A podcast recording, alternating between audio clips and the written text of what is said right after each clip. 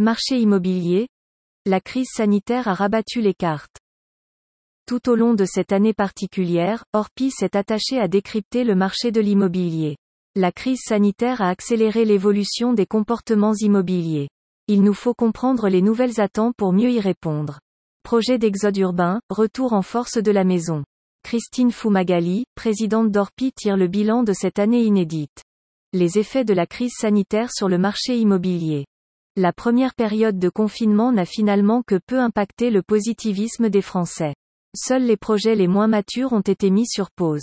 Aussi, en mai, ils étaient seulement 32% à vouloir reporter leurs projets. Orpi a d'ailleurs assisté à une reprise sans précédent de son activité au mois de juin par rapport à la même période en 2019. En effet, nous avons observé un bond de 30% des visites et de 29% des compromis. Toutefois, la dynamique d'achat s'est ralentie dès l'annonce en octobre du second confinement. Principalement, à cause de l'interdiction des visites. Néanmoins, les Français ont poursuivi leurs recherches immobilières. Pour preuve, on constate seulement 7% de baisse des recherches sur orpi.com en octobre contre 45% en mai dernier. Marché immobilier. Une accélération de l'évolution des comportements. Une nouvelle cartographie immobilière se dessine au profit des villes moyennes les habitants des grandes villes souffrent du manque d'espace et de la cohabitation contrainte avec le voisinage. Ils rêvent d'espace, de verdure. Outre cela, ils reconsidèrent leur cadre de vie comme une priorité. C'est pourquoi, à proximité des grands bassins économiques, les villes moyennes ont pu tirer leur épingle du jeu sur l'année 2020. Ce mouvement s'illustre par les recherches sur notre site où l'on voit apparaître de nouvelles villes. Par ordre d'intérêt en province, Limoges, La Rochelle, Pau et Cannes en province en Île-de-France, Argenteuil, Antony, Massy, Champigny-sur-Marne et Saint-Maur-des-Fossés. Toutefois les mêmes lois régissent ces nouveaux marchés. De la même manière, ils sont soumis à l'offre et la demande. Avec le risque de reproduire un déséquilibre du marché immobilier.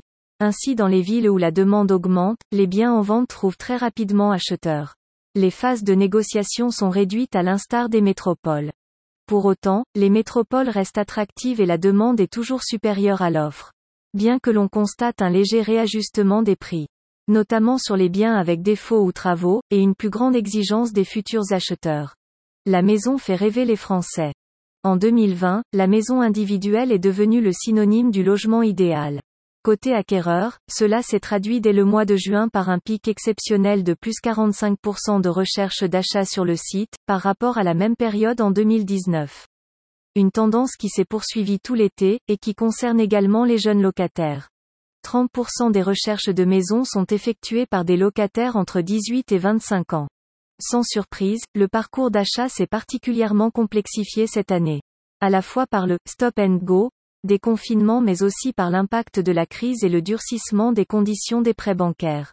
Dans les faits, les acquéreurs de maisons ont finalement peu fait évoluer leurs critères.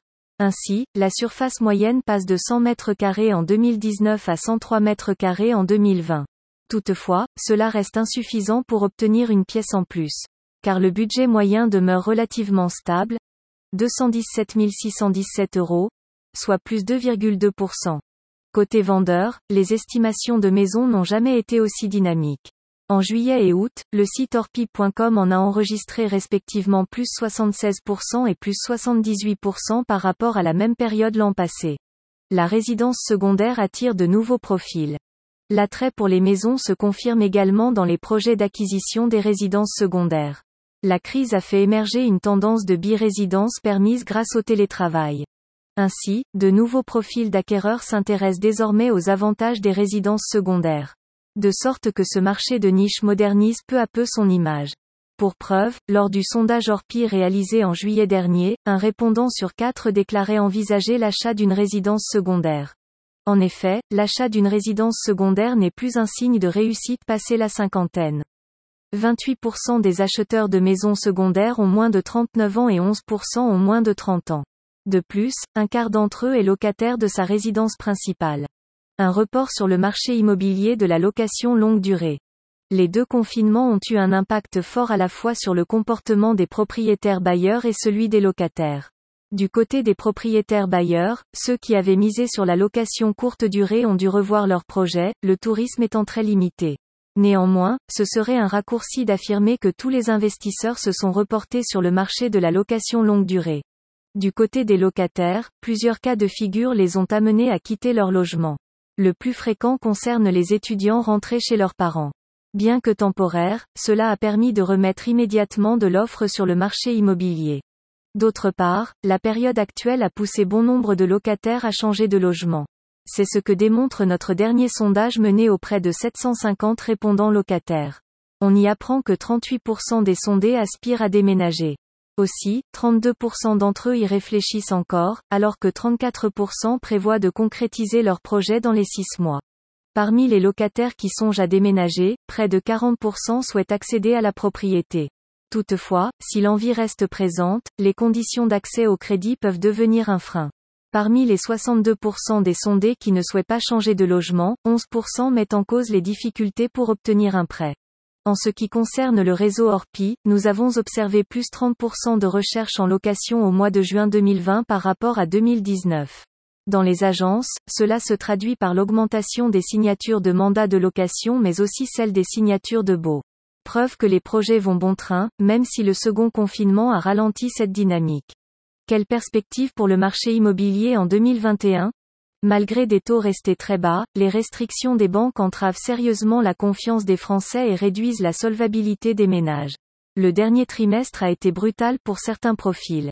En particulier, ceux qui avaient reçu un accord de la banque puis qui se sont vus exclus du parcours de financement une fois le bien de leur rêve trouvé.